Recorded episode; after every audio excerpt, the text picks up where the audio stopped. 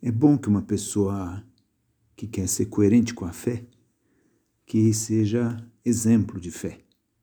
Jesus Cristo fala da cidade colocada sobre o monte, que é visível por todos, e fala também da luz que é colocada no candelabro para iluminar toda a casa.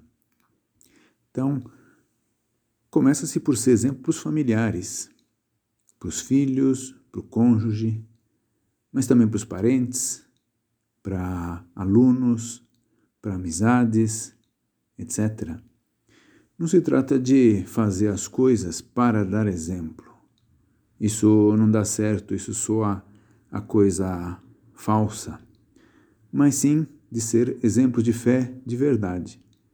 Que para uma pessoa procurar se comportar bem e fazer as coisas diante de Deus de uma forma despreocupada, à luz de Deus mesmo, que isso reverbere e ilumine os demais.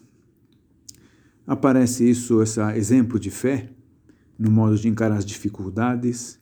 Então, uma pessoa que, nessas situações na vida, tem equilíbrio, tem ponderação, tem uma perspectiva maior, não só daquele momento ali fechado. É exemplo de fé nas escolhas na vida, é, ver o que Deus quer, não só o que dá mais dinheiro, o que é mais fácil, o que é mais cômodo, enfim. Não se trata de tanto de palavras, mas de fatos.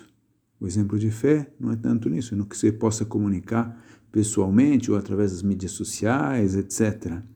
É a vida.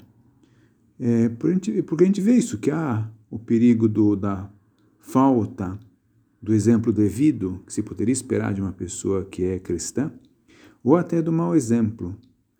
E se são precisos dez exemplos bons para mover ao bem, basta um exemplo mau para mover ao mal. Né?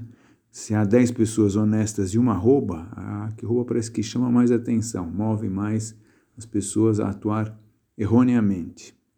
Então nós devemos pensar que o mundo atual necessita muito da luz da fé.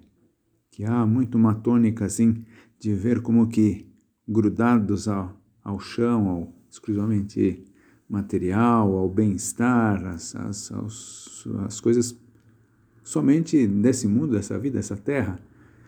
E pensar que nós temos essa missão, de fato, de trazer luz para o mundo.